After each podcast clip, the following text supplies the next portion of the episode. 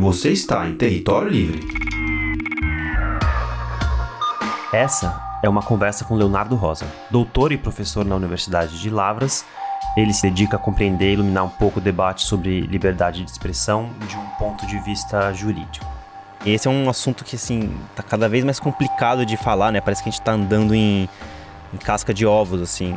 Eu me sinto assim, pelo menos. Sempre que vou falar de liberdade de expressão, me lembro daquele caso do Monark, sabe? Que, que teve ele estava falando sobre liberdade de poder criar um partido nazista, que ele apoia todo tipo de liberdade, liberdade de expressão. E aí pegou muito mal. E aí rola aqueles cancelamentos. É assim que você se sente também, tipo, meio cercado por todos os lados? Ah, em alguma medida sim. Eu acho que é, isso tudo depende muito da visibilidade da pessoa, né? E, e alguns agentes têm muita visibilidade, são muito. tem uma lupa sobre eles no tempo inteiro. Uhum. Ou várias lupas sobre eles. E às vezes bate o sol e a lupa queima. Eu não, não sou assim, né? Não tem uma lupa em cima de mim. É, mas a gente vive num momento em que você precisa tomar muito cuidado com o que você fala. Acho que esse talvez tenha vindo para ficar, pelo menos por um tempo. E acho que às vezes isso produz alguns cuidados que são salutares, assim, né? E a gente tomar cuidado com o tom do que a gente fala, o modo como nós nos manifestamos, isso para um acadêmico é importante, uhum. né? Para um profissional, para um agente público, isso pode gerar algumas alguns programas significativos, né? Uma pessoa pública que é que não tem algumas responsabilidades profissionais, do acadêmico, do jornalista, uma pessoa que simplesmente quer falar com liberdade, que as redes sociais permitem, uhum. muito mais do que no passado, e acho que isso pode ser sim um problema.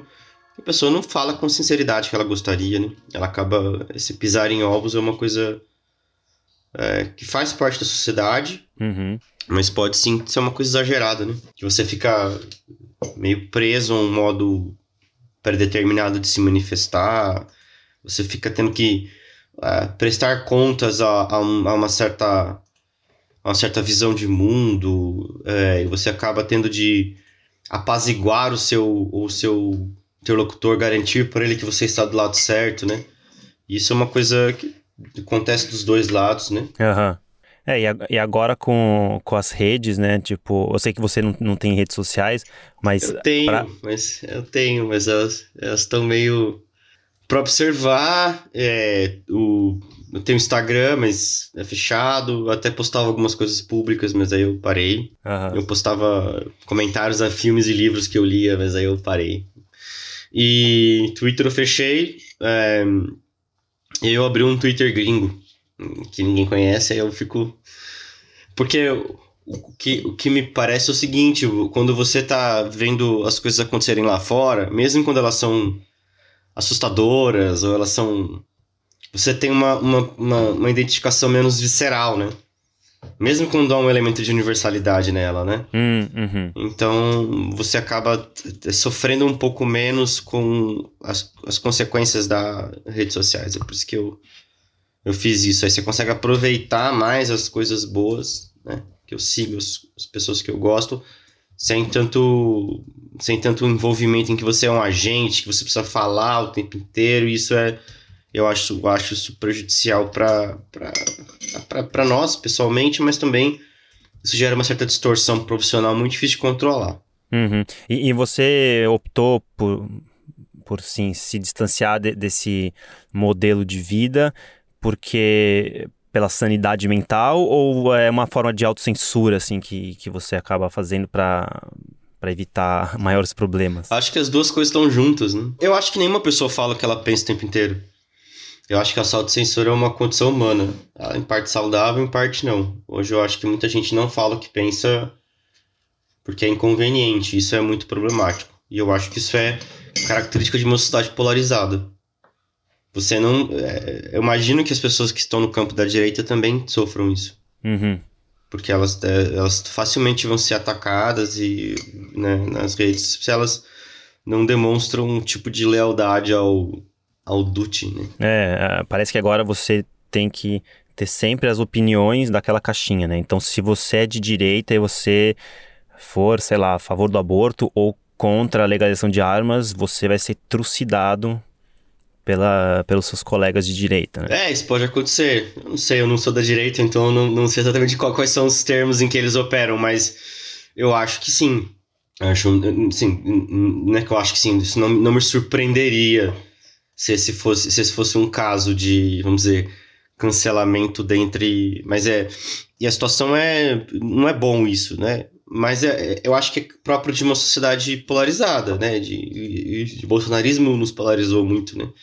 Ele jogou muito com um certo alarmismo. É, uhum.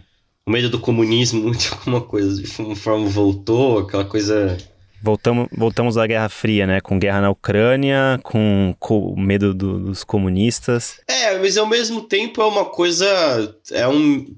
Porque de fato existia um, um mundo bipolar na Guerra Fria, então isso é, é quase como uma, uma construção de um certo marketing político, né? Que faz a gente crer que o PT é um partido comunista.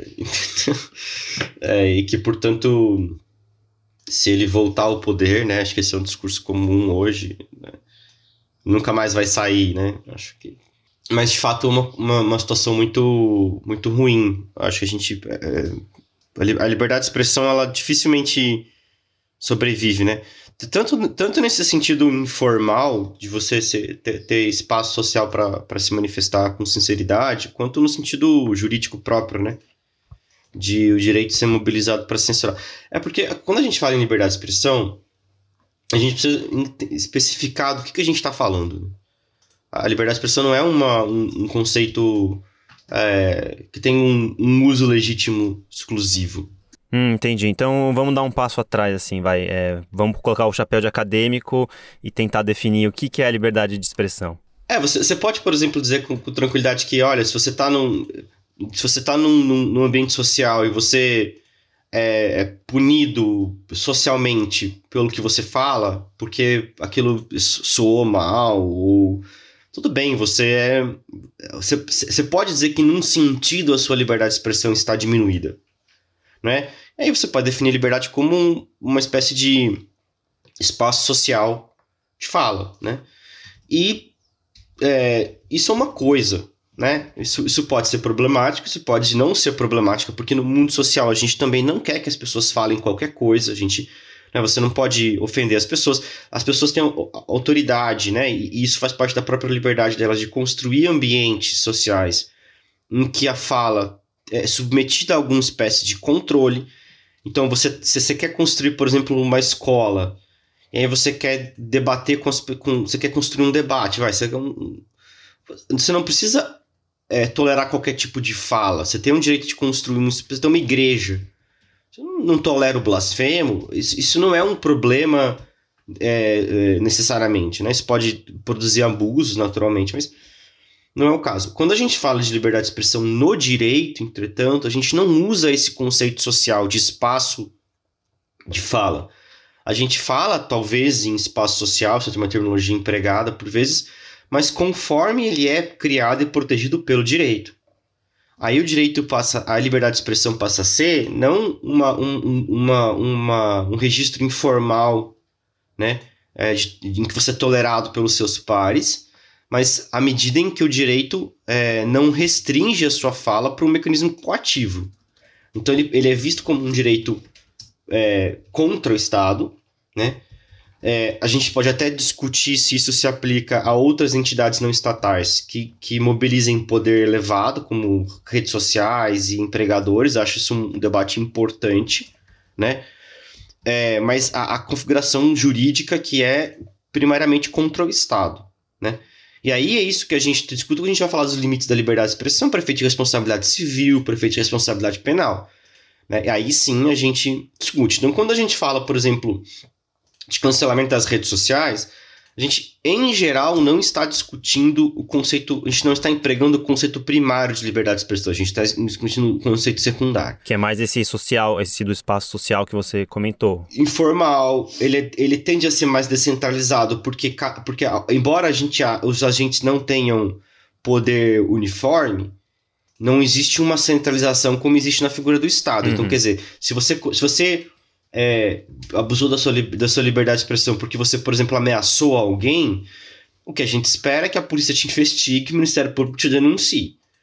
Então são, é, há uma centralização da força coativa nesses, nesses, nessas entidades do poder coativo do Estado, que a gente tem um sistema persecutório penal, no caso, né? Bom, isso é uma coisa. Se você é cancelado, é porque muitas pessoas querem te boicotar. E o boicote é ele mesmo um exercício da liberdade de expressão.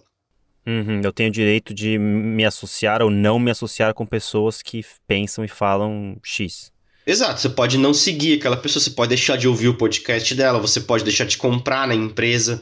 Uhum. Né? Isso faz parte da liberdade de expressão. Né? E aí, como isso é uma. De novo, os agentes não têm a mesma, o mesmo poder, né? Você sempre tem aquelas pessoas que comandam mais recursos, elas podem influenciar outras pessoas, né? Hum.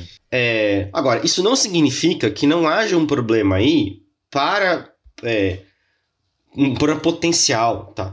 Que não necessariamente é um caso em todas as situações. A gente quer discutir é, quão livre é o discurso na nossa sociedade. Porque o que, o que define se o discurso é livre não é só se o Estado permite o discurso, né? É ruim uma sociedade, é, é ruim o discurso público, é ruim a comunicação entre as pessoas quando você tem que o tempo inteiro que andar pisando em ovos, né? Uhum. É, em alguns assuntos é importante. Então, então, essa é uma coisa muito mais difícil de medir, ela é uma coisa muito mais difícil de quantificar, é, é, é, é muito mais difícil de definir o que, que é aceitável ou não na fala. Né? No, no, pro direito, a gente precisa de critérios claros, a gente precisa de definições compreensíveis, porque o direito ele coage de maneira centralizada. Uhum. Entende? E, e é isso um, um dos problemas que a gente tem hoje. Essas coisas estão misturadas. Então, toda vez que as pessoas. É muito frequente que as pessoas observem um evento que elas julgam boicotável e elas automaticamente supõem que esta é uma forma abusiva de liberdade de expressão pro direito. E esse não necessariamente é o caso. Com frequência, o que o sujeito fez é errado, é imoral, é não só de mau gosto, mas problemático sobre outros pontos de vista, mas não necessariamente ele violou o direito, não necessariamente ele incorreu um ilícito civil ou um ilícito penal. Então, por exemplo, o, o caso do Monark que disse que, que ele, é, ele não apoiaria, mas ele, ele acha que tudo bem se pessoas quisessem formar o partido nazista, e aí ele achava que, que não ia ter adesão nenhuma, porque hoje em dia quem que meia dúzia de loucos vão querer fazer o partido nazista? Ou não? Eu imagino que sim, se a gente blo bloqueia ou boicota esse tipo de discussão, ela vai acabar acontecendo nas, nas sombras, assim dizer, e de repente elas vão surpreender a gente e aparecer do nada. Uh, ou talvez até legitimar assim, ah, tá vendo, eles estão contra a gente porque eles sabem que a gente tem poder demais. É, eu, eu não acho que ele abusou da liberdade de expressão jurídica ali. Eu acho que o que ele fez foi simplesmente defender um modelo de liberdade de expressão. E uhum. não, há, não há abuso ali, ele não incitou é, violência alguma, na minha opinião. Então, é, foi um caso que chamou muita atenção porque ele é uma figura pública que já era, ele tinha muitas lupas nele. É, isso, essa. E aconteceu o que aconteceu. Eu acho que. É, eu não entendo. Eu, eu, não, eu não acho. Eu não vejo mérito jurídico nenhum no argumento de que Monark abusou da liberdade de expressão e incorreu em um ilícito jurídico. Uhum. Eu, eu, realmente não, não entendo, não, não compreendo. Acho que é, é, o fato de que houve tantas manifestações jurídicas hum, dizendo que ele abusou da liberdade de expressão é uma coisa muito preocupante. Ah, e isso aconteceu mesmo. Houve bastante manifestação jurídica. Aconteceu. Muitos juristas entenderam que ele abusou. Isso é outra coisa que, que, que me deixa um pouco confuso, que é aonde está o limite entre a liberdade de expressão e o discurso de ódio? Existe uma definição clara? Não. Na minha opinião, não existe. Não existe. Ela não existe no direito brasileiro e ela e, e, e é próprio do direito brasileiro que a gente não que não haja definições, né? O direito brasileiro ele não trabalha com definições claras do que é ou não um abuso de liberdade de expressão. É, e, e, esta, vamos dizer assim, esta não, isso não é um, um defeito de fábrica, isso é um defeito de desenho. Mas é um defeito, você enxerga como um defeito. É, ele é um defeito, mas ele, é um, ele tá no desenho. Não, não é que se almejava coisa diferente e não se produziu. Isso é um defeito de fábrica, certo? Você quer produzir um, um, um carro, você quer que o freio funcione, mas o freio não funciona. Aí você faz um recall. Agora, você pode querer fazer um carro sem freio, né? Então é isso, o nosso direito de liberdade de expressão é, de certa forma, um carro sem freio. Mas ele foi feito para isso, é feito para ele, pro freio ser decidido na hora. Aí, sei lá, você frena freio de mão. Entendeu? Aí o que que acontece? Não sei o que acontece. Cê, cê, não, não, coisa boa não vai ser. E isso te dá, então, dá, dá muito poder para um juiz, por exemplo? Dá muito poder para muitos agentes diferentes, não só para o juiz. Né? Então, por exemplo, essa coisa do fogo nos racistas. Não, nem, nenhuma hipótese, na minha visão, disso ser um abuso da liberdade de expressão. Quer dizer, tudo bem, há uma hipótese, certo? Uma hipótese que não é a nossa, de que você está de fato incitando é, incendiar pessoas, que obviamente é um crime muito grave, independentemente. E aí o fato de pessoa ser ou não racista é irrelevante, porque você não pode incendiar pessoas, uhum. certo? é, é, mas não é, um, não é um discurso em que se visa efetivamente a incitar as pessoas. É, é um não é esse o objetivo. O objetivo não é um discurso de produzir violência, esse não é a, a intenção do falante. Né? O, o, falante quer apresentar um discurso político, é um discurso antirracista. Isso, isso é obviamente legítimo numa democracia. Não, eu não vejo risco nenhum no Brasil de racistas serem incendiados em razão desse discurso. Hum.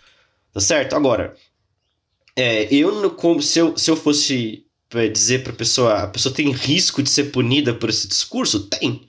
Porque justamente a gente tem dificuldade de delimitar é, o que, que é o que não é. E, isso. Existe uma visão que, que, que, costuma predominar em muitas circunstâncias, que é uma visão quase semântica do discurso. Né? Isso tem algum amparo em decisões judiciais. E, e é o seguinte: olha, se você falou algo cujo conteúdo é potencialmente ilegal, então você falou algo que está fora da liberdade de expressão. E observem, fogo nos racistas é potencialmente ilegal, porque tacar fogo em pessoas é ilegal portanto o discurso está fora. Hum. Você não existe uma leitura pragmática da probabilidade desse discurso efetivamente realizar o mal abstratamente descrito. A mera descrição abstrata do mal, ainda que de maneira metafórica, ainda que com um viés nitidamente político de, de, de, de criticar e, e, e rechaçar práticas de discriminação racial, ainda que sem conexão com uma, uma, uma, vamos dizer, uma realização empírica desse mal, isso é, isso é abusivo. Uhum. Essa visão é muito prejudicial, porque ela, ela faz com que é, ela mobiliza com muita facilidade o direito para punir discursos. Você não acha que, a depender da temperatura de polarização, da temperatura política, é, contextual de um país, é, a, essa linha tênue entre é, não ser uma ameaça real ou ser uma ameaça real não possa mudar. Claro. Como, por exemplo, sei lá, vai que vem um maluco e 16 anos, é, é, é antirracista, vai lá e taca fogo em alguém e fala, ah, mas é porque a galera fala tacar fogo nos racistas, né? É, não, é, é, dependendo da temperatura política, a coisa muda, né? É claro que, e, e esse é um ponto importante, o que você pode falar, o que você não pode falar, não é meramente uma função das palavras que você manifesta, mas do ambiente em que você vive. A questão é que a probabilidade disso acontecer nesse caso específico é muito. É, é assim, é, ela é negligenciável. Hum. Então não, não faz sentido proibir. Não há um risco efetivo. Entende? É, assim, é, é uma coisa muito longínqua. Como diz o Durkheim, é especulativo. Se a gente começar a especular sobre o que pode acontecer, ah, é possível, ah, é. É possível que o sol apague amanhã. Pô, é. Assim, a gente vai lidar com. Porque esse tipo de, de, de EC, EC, ele, ele mata a liberdade de expressão. Porque sempre tem um EC, sempre tem uma pessoa que pode ler dessa forma, ler daquela forma. Aquela coisa do, do Matrix Sim. motivando tiroteio. Pô, tá. Mas é, é isso que, as, as, as, as autoras, as diretoras do filme quiseram? Acho que não, né? É isso que o Keanu Reeves estava. Não. Então, é, esse é um ponto importante. Tem que ter, uma, tem que ter uma, um estudo da intencionalidade do agente. Né? Que, qual que é o objetivo dele? Ele tem uma intenção violenta? Ele realmente está querendo motivar pessoas à violência? Uhum. Né? Porque não, não é responsabilidade do sujeito que ele seja lido equivocadamente pelas pessoas. Não é? N ninguém tem essa responsabilidade. A gente pode até dizer que a pessoa tem essa responsabilidade moral. Uhum. Não é? Olha, cuidado com o que você fala. Né? Não fique incendiando o coração. O direito não lida com isso. A liberdade de expressão garante que as pessoas tenham uma, uma esfera de autonomia, de fala, uhum. é, que vai muito além daquilo que é moralmente aceitável. Esse é um ponto importante. E olha, eu nem acho que esse caso do, do, do, do, do, do fogo nos racistas seja um discurso imoral, tá? Eu, eu, não, eu acho que ele é metafórico, tá certo? Mas a gente consegue imaginar discursos que são imorais e que eu não vejo problema de liberdade de expressão. Uhum. É, há uma série de discursos que são às vezes descuidados, né? Ou às vezes uma ameaça é, em um momento caloroso, assim, de ah, eu vou te matar, ou eu não sei até onde isso pode entrar ou não. Né? É, as pessoas se ameaçam assim, sem, sem, uma, sem uma efetiva é, probabilidade de que vão cumprir, né? Então, de fato, isso não necessariamente é um crime de ameaça. O, falar em, em ameaça, o, eu acho que o que originou o inquérito das fake news, você me corrige se eu estiver errado, foi uma ameaça à família de algum ministro do Supremo Tribunal, não foi? Eu não sei dizer qual foi o evento concreto. Foi em 2019, eu tô até com a portaria aqui. Eu não sei qual foi o evento, mas ele fala que existia notícias fraudulentas, denunciações caluniosas, ameaças e infrações revestidas de ânimos caluniante, difamante e injuriante, né? Notícias fraudulentas ele coloca entre aspas entre aspas não, entre parênteses, fake news. Né? Uhum. E designou para condução o Alexandre de Moraes. Como que você analisa esse inquérito das fake news, que é bem problemático? Ah, no direito a gente divide as, as funções de maneira é, relevante aqui. Existem algumas misturas de funções, né? Quer dizer, é, você tem um ministro que vai presidir um inquérito que apura situações em que ele mesmo é a vítima. Hum. Porque, porque é, ele é membro do tribunal e aqui o inquérito serve para apurar crimes contra, entre outros, os membros do tribunal. Né? Então isso, é, isso é uma questão. Mas quem acusa é o Ministério Público, né? Uhum. Então, em nenhuma hipótese poderia, acho que isso ficou claro desde o início, inclusive por manifestação do próprio Supremo, que o Supremo não iria em nenhuma hipótese abrir um, uma ação né? A, o que inicia uma ação penal é um, um, processo acusatório, e esse processo acusatório, neste caso, né, teria de ficar por conta do Ministério Público Federal. É. é bom, aí é, o, o que o Supremo faz é presidir o inquérito. Né? E, e, de novo, com isso eu não estou dizendo que não há problemas no inquérito, ele tem problemas no inquérito. eu, eu eu e Clarissa Grossa escrevemos, uns anos atrás, um artigo na 451 sobre é, essa, algumas coisas que nós consideramos problemáticas no inquérito. Né?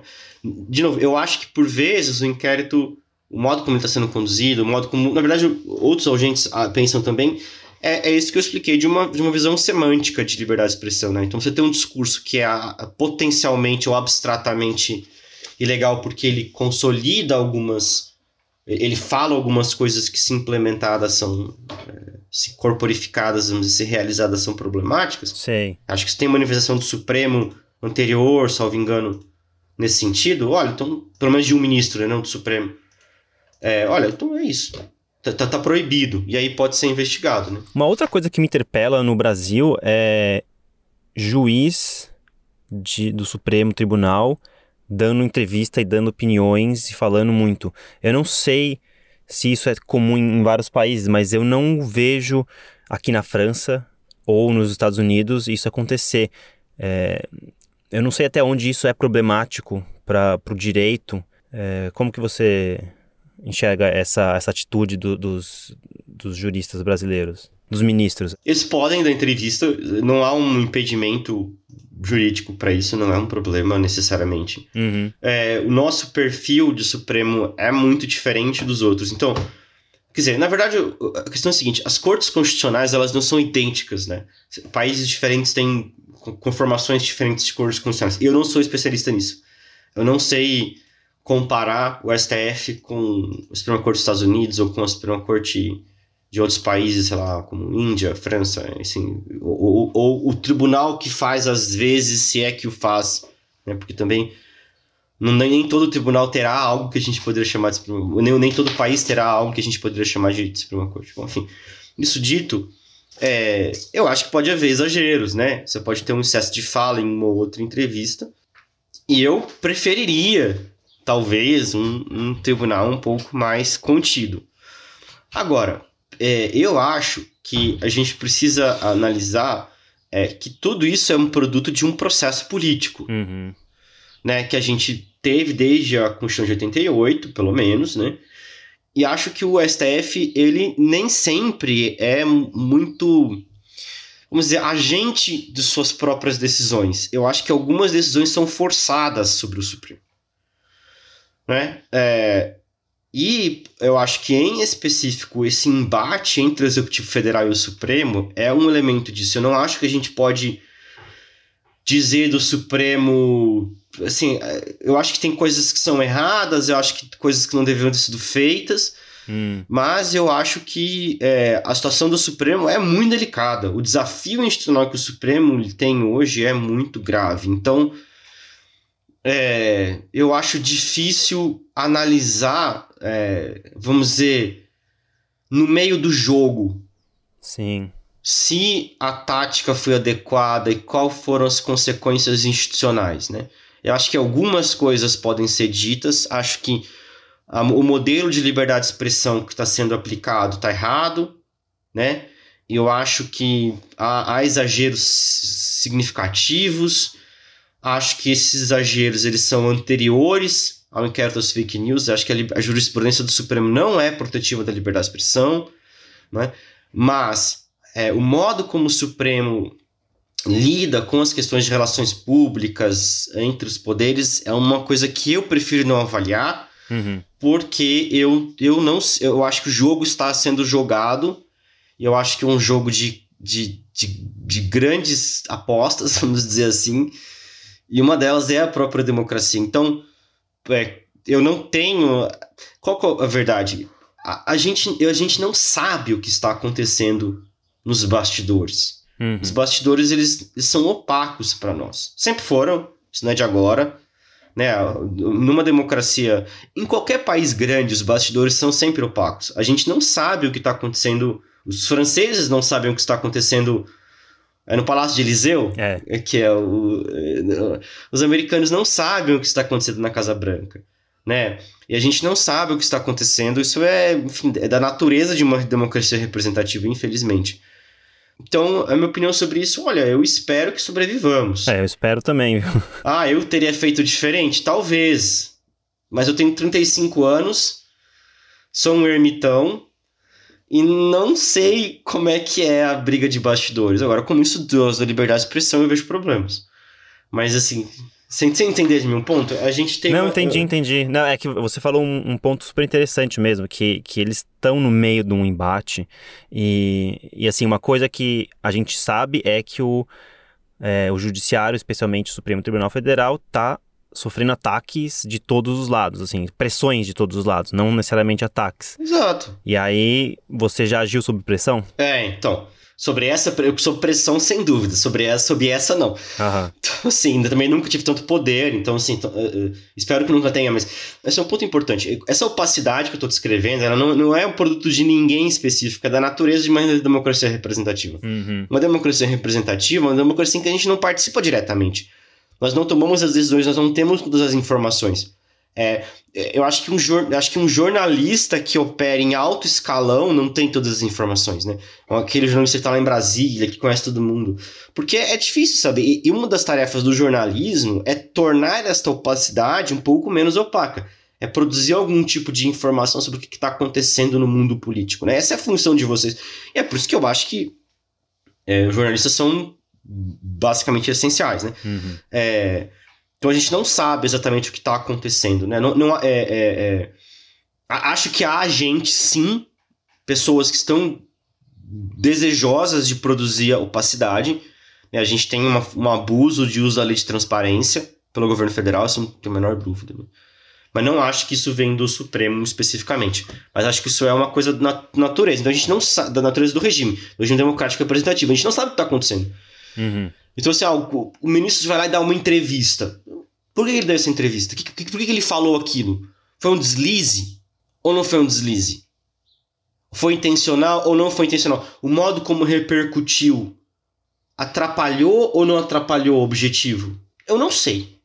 Isso é outro problema que nós jornalistas a gente sofre bastante quando vai entrevistar políticos, juízes, qualquer qualquer cargo público assim, porque é, sim, a, nossa função é tentar deixar o, todo o processo mais transparente, só que os políticos sabem disso, então eles usam também os jornalistas como uma forma de uma propaganda infiltrada, uma mensagem que ele quer passar. Raramente os políticos dão esses deslizes assim, às vezes no calor do momento, o Ciro Gomes que fala, fala bastante assim, mas normalmente é, essas entrevistas são pensadas, né? É, eles têm media training, né? É, tem media training, exatamente. É, então... E você mencionou o, o Dworkin, que foi um, o seu objeto de estudo, né? É, eu queria que você falasse um pouco sobre a relação é, da liberdade com um direito como um princípio, assim, é, que nós, cidadãos de uma democracia, temos. Ponto, é, eu, estudei no, no, mestrado do Working, depois continuei estudando, mas é, desenvolvi algumas divergências com ele. É um autor muito importante, é um filósofo do direito muito lido é, no Brasil, é, no exterior também.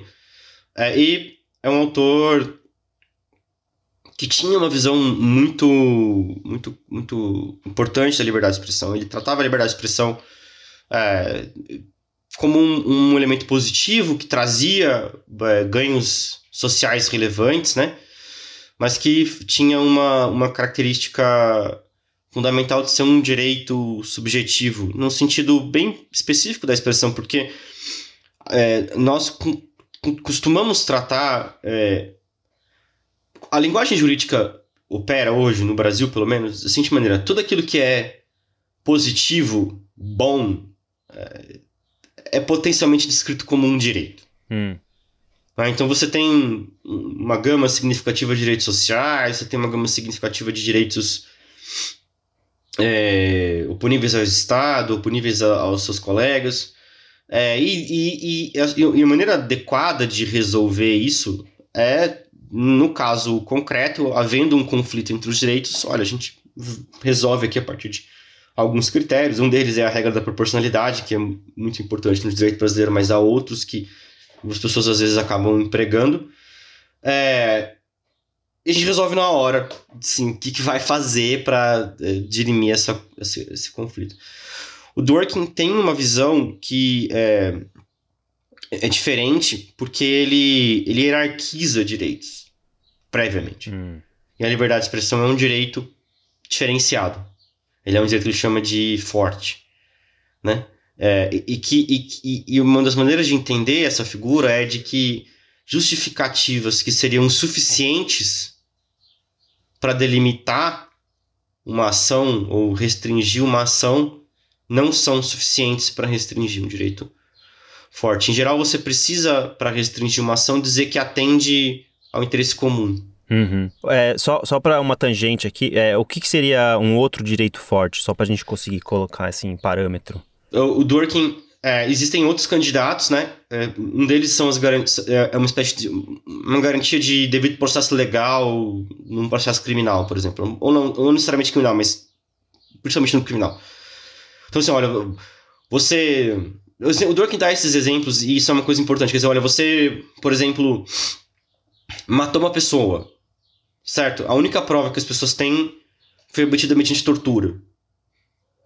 Você vai ser absolvido. Hum. A gente sabe que você cometeu. A tortura, é, ela, por exemplo, você, você sob tortura disse onde estava o corpo. Só você podia saber onde estava o corpo. As pessoas foram lá e contaram o corpo tanto o corpo quanto a confissão, elas são. É, é porque a tortura é um crime. Sim, é difícil imaginar um crime mais bárbaro. É, e ele é um, um crime. É, é, isso anula, as, torna, as provas, torna as provas inadmissíveis no processo. Né? Uhum.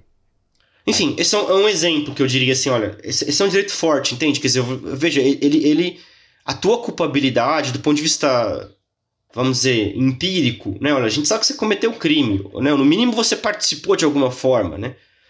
É, sabemos, né?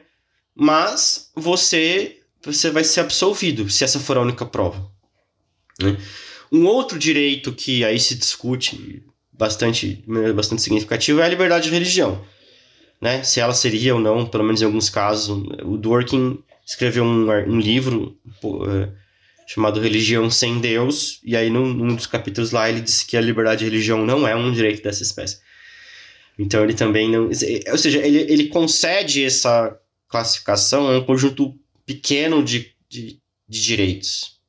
Aí a, a a liberdade de expressão é dessa espécie. Então, a liberdade de expressão não é algo que pode ser restrita por um, um, um, medo especulativo de que vai acontecer uma, uma violência ou de que é possível.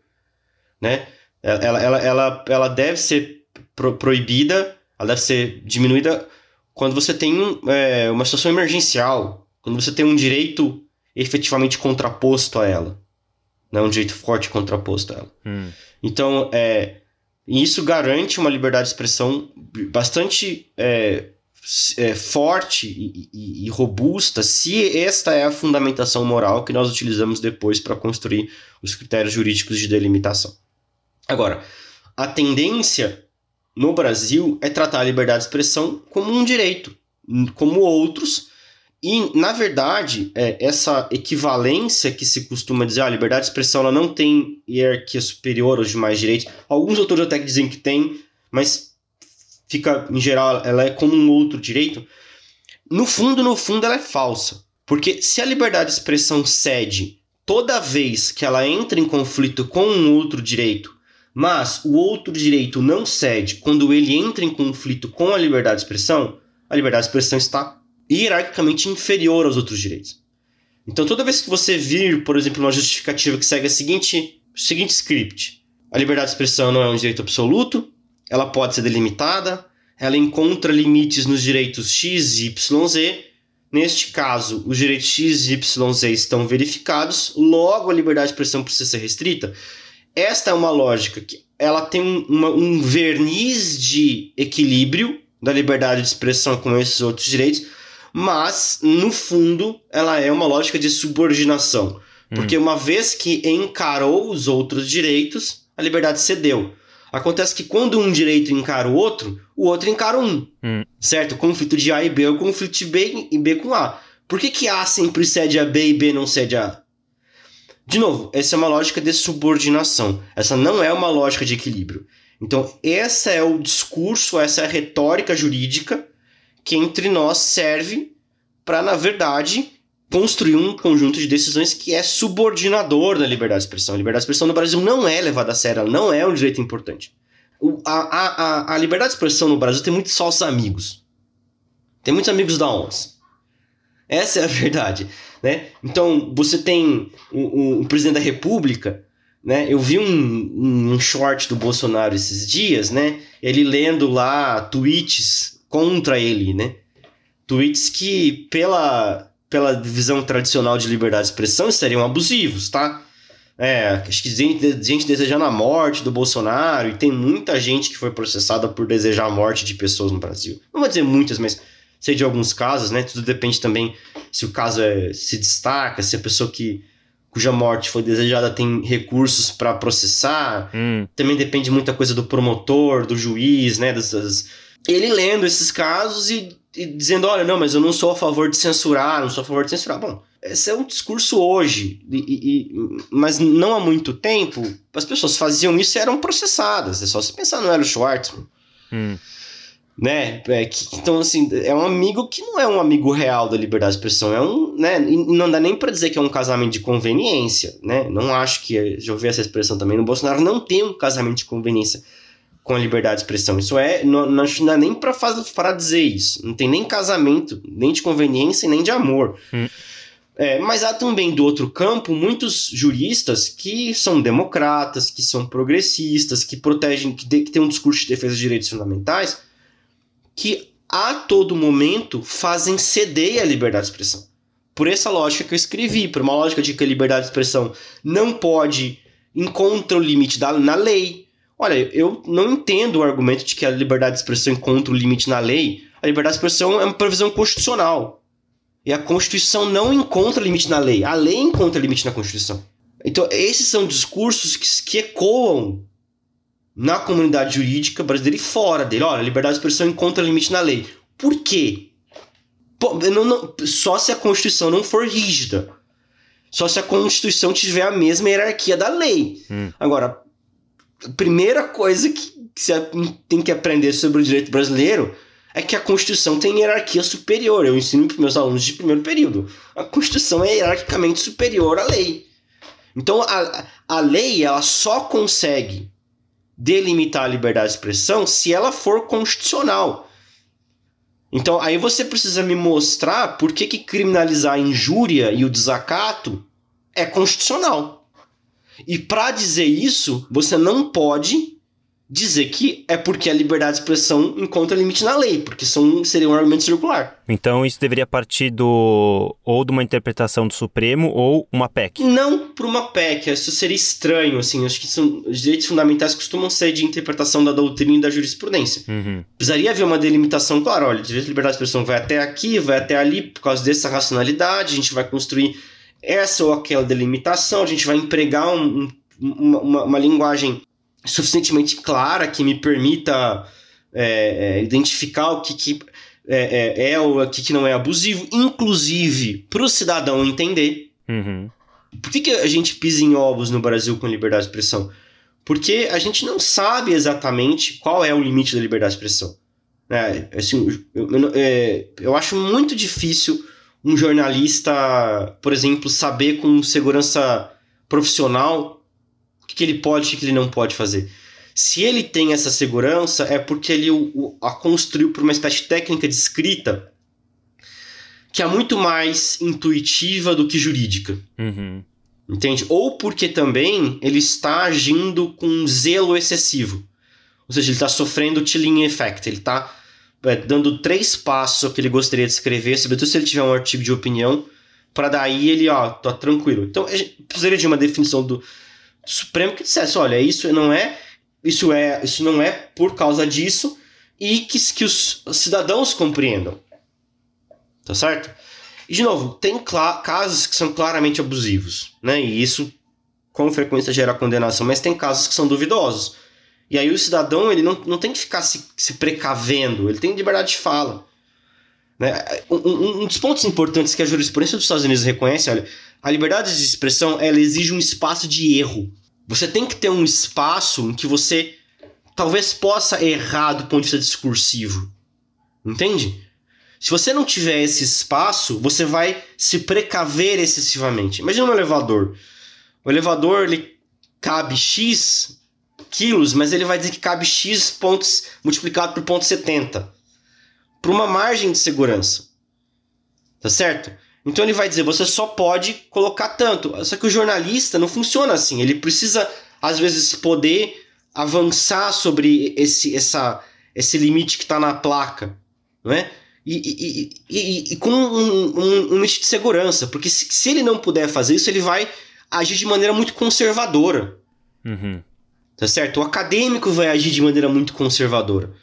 O erro que o acadêmico comete ele tem que ser um erro acadêmico. Olha, ele é corrigível por acadêmicos, pelo público que o lê, né? E não pelo juiz, e não por um ilícito. Tá certo? Então, se você errou, né? Você é, você é um historiador, você concluiu lá que um fato aconteceu, mas tá errado. Isso não pode ser fake news. Entendeu? E do ponto de vista jurídico. Isso tem que ser um erro acadêmico. Você vai receber uma resenha e vão te criticar. Esse é o mecanismo. Essa ideia, então, de, de não deixar esse espaço para erro vem da onde? Vem daquele do, do, tal do paradoxo da tolerância? É um medo de perder o controle? Para algumas pessoas, sim, mas eu acho que é um, um, um medo. É, é, uma ideia de que é, nós temos uma responsabilidade jurídica de, de, perfe, de perfeição. Assim. Eu acho que está é, por trás disso. Assim. É, nós precisamos de uma. Fre... É, esse é um modelo que produz é, discursos insossos. Hum. Porque como é que você faz para não para não errar nunca? Seja insosso. Entendeu? Como é que você faz para nunca errar na cozinha? Faz o que eu faço. Faz sempre a mesma coisa. faz sempre o mesmo. Macarrão?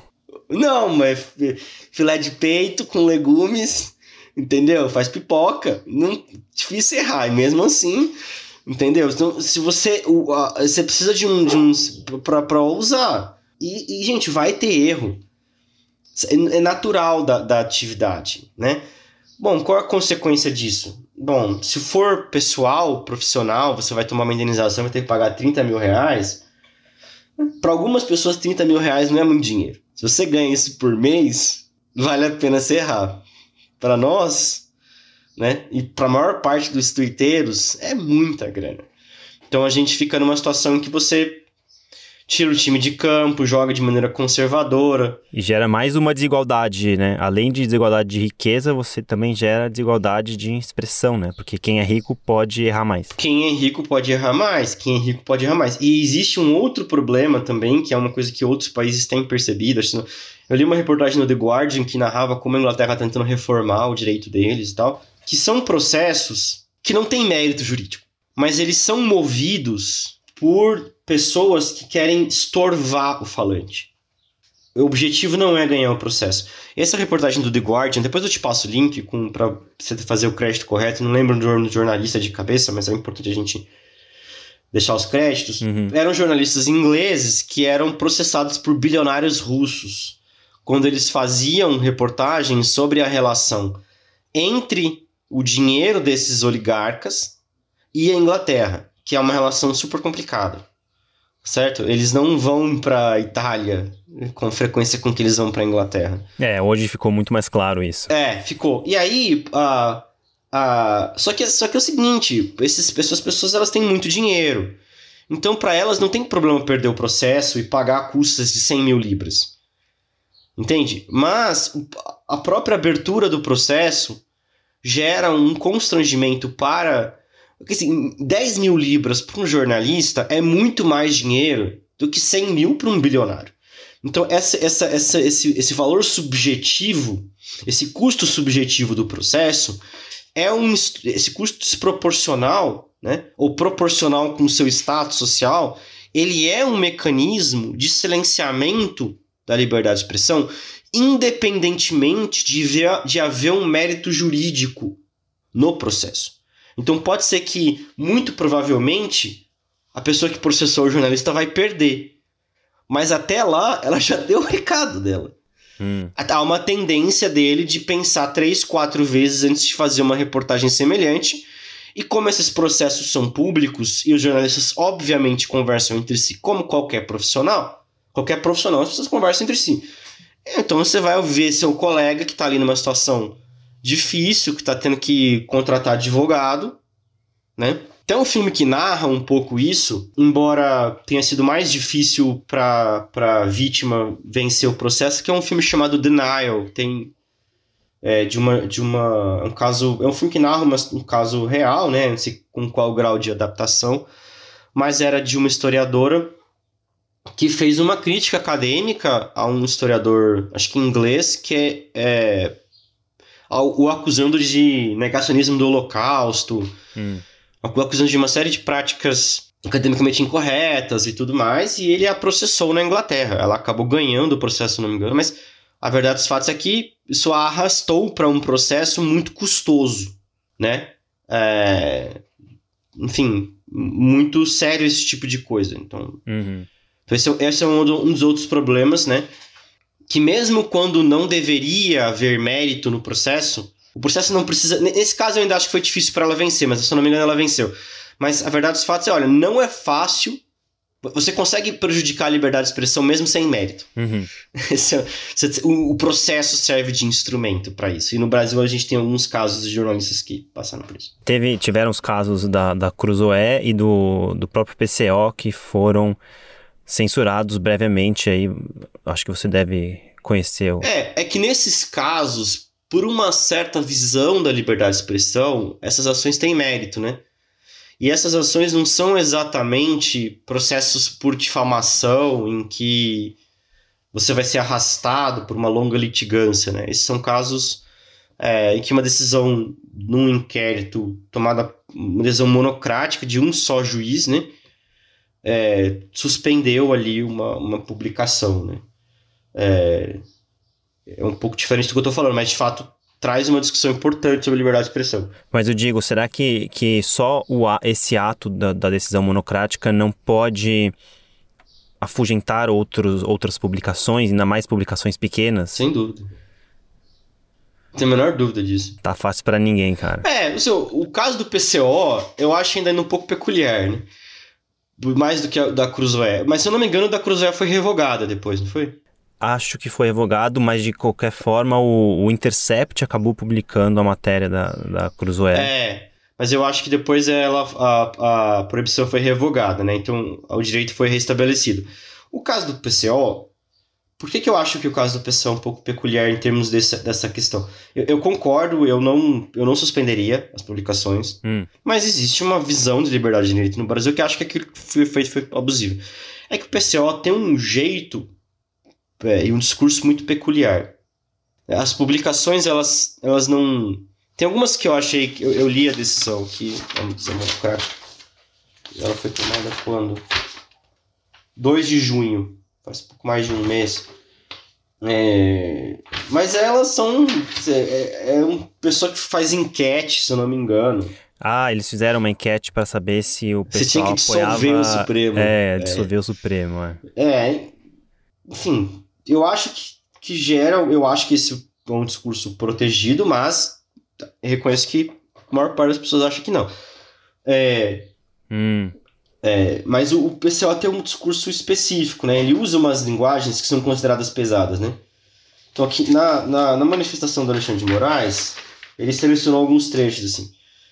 O perfil na rede social Twitter divulga diversas publicações é, e dá uns exemplos, né? lutar pela dissolução total do tribunal, a ditadura do TSE sobre o aplicativo Telegram, uma tentativa de fraude às eleições, o judiciário golpista se prepara para mais um golpe. Tá, no caso eles estariam meio que acusando é, juízes de crimes. Exato. Tipo, dar um golpe. É, que, qual que é a tese do PCO? A tese do PCO é que. Eu, o que eu entendi é que para eles o, o, o, o impeachment da Dilma foi um golpe de Estado orquestrado, entre outros, pelo Supremo. Então o Supremo teria parte nisso, entendeu?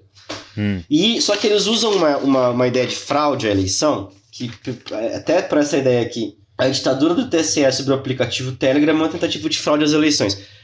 Fraude às eleições, eu acho que eles não necessariamente estão utilizando fraude no sentido que os bolsonaristas utilizam, né? De que você vai ter uma. Você vai, você vai hackear uma urna e mudar os votos. Uhum eles acham que é, limitar a liberdade de expressão é uma forma de fraude. Então não é uma fraude jurídica, no sentido jurídico do termo. É uma fraude política, no sentido de que se você impede alguns agentes de falar, o resultado da eleição não é legítimo. Uhum. Entende? Então, é, esse é um ponto importante. Então, eu não acho que eles estão imputando crimes nesse sentido inclusive porque a imputação de crimes tem que ser passada, né? Eles estão dizendo que a fraude vai ocorrer. Então, você dizer que alguém vai cometer um crime, hum. né? O crime não cometeu, né? Não existe imputação falsa de crime no futuro. O futuro não aconteceu. Você saber se teve. É... É, então, esse, são, são discursos pesados, né? É fraude, né? Pô, é... Acho defende a dissolução. O que, que ele quer dizer com dissolução? Até o Alexandre de Moraes fala assim: qual defende sem qualquer restrição a dissolução da Suprema Corte. Mas é, não está claro para mim que o objetivo era agir violentamente com o Supremo. Pode bem ser que eles estivessem defendendo uma reforma constitucional que ia criar uma eleição dos juízes, não se diz como essa eleição ser feita, se é uma eleição popular ou não, com mandato revogável. Uhum. Então parece ser que o, Supre o PCO tem uma visão de que a Suprema Corte é antidemocrática, porque ela não foi eleita e que você precisa de uma. Né? Então, essa dissolução aqui, como seria essa dissolução? É uma dissolução violenta? É uma dissolução com um cabo e um sargento? Não sei, assim. Primeiro, eu, eu acho. Eu, eu, Claro, né, teria que analisar um a um aqui. É um discurso agressivo, é um discurso agressivo, é um discurso, né, acho um discurso hiperbólico, na melhor das hipóteses, é um discurso de uma visão bem peculiar de democracia, né? Chamam o Alexandre de Moraes de skinhead de toga e preparam um novo golpe nas eleições, né? Uhum. Bom, o que, é esse golpe nas eleições? É, se, ele está dizendo que o Alexandre de Moraes vai fraudar a urna? Acho que não, não, não vi isso aqui, né? Uhum. Enfim, eu não, eu não suspenderia. Entendo que tem uma visão de liberdade de expressão que encontra que isso aqui está distante. Acho que, pelo menos em alguns casos, eu não fiz análise de todos, dá para dar o benefício da dúvida sobre o que eles estão falando, né?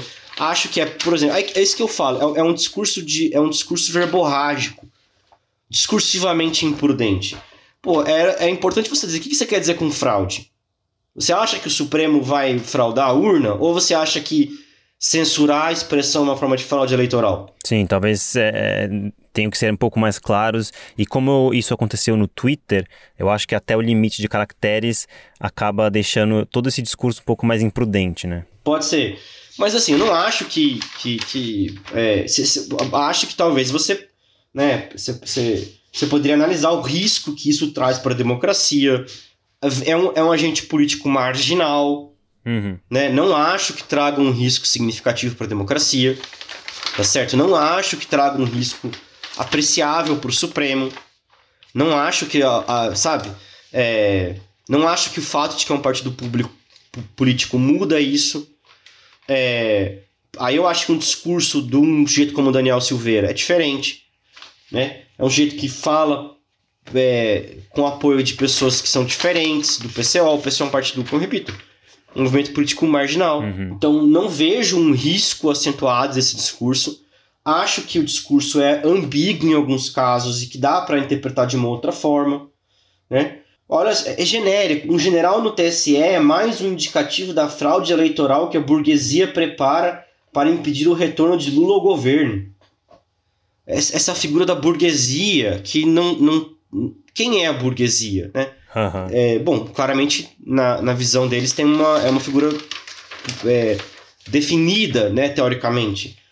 Mas eu, eu não, não, não proibiria, né? Acho que, inclusive, estender a proibição ao Instagram, Facebook, Telegram, Twitter e TikTok é, é exagerado. Uhum. Né? Mas é isso, assim, eu entendo que para essa visão semântica, isso aqui tudo está proibido. Né? Porque essa interpretação que eu faço, uma interpretação possível, na minha opinião, é uma interpretação que dá benefício da dúvida. É uma visão de que o, o Supremo ele é um órgão autoritário, antidemocrático, né, que precisaria ser eleito, né, os juízes não, né, uhum. é, essa visão deles, né, tudo bem, ó, chama o Alexandre de Moraes de fascista, mas não, não acho que seja o caso, né, eu, eu acho, por exemplo, que as pessoas têm direito de chamar o Kim Kataguiri de nazista, uhum. têm direito de chamar agentes públicos, inclusive o ministro do Supremo de fascista, ainda que não sejam, não acho que o Alexandre de Moraes é fascista, não acho que o Alexandre de Moraes está preparando um golpe que o Supremo está preparando um golpe. Não acho que o, o, o, o, o Supremo é uma, uma entidade antidemocrática. Uhum. Eu não acho que o STF foi criado para defender a burguesia e seus interesses. É, enfim, mas é isso. Eu acho que não concordo com essas frases. Acho que elas são exageradas, no mínimo, mas equivocadas mesmo. Hiperbólica, mas não acho também que há um caso de proibição desses discursos. Não.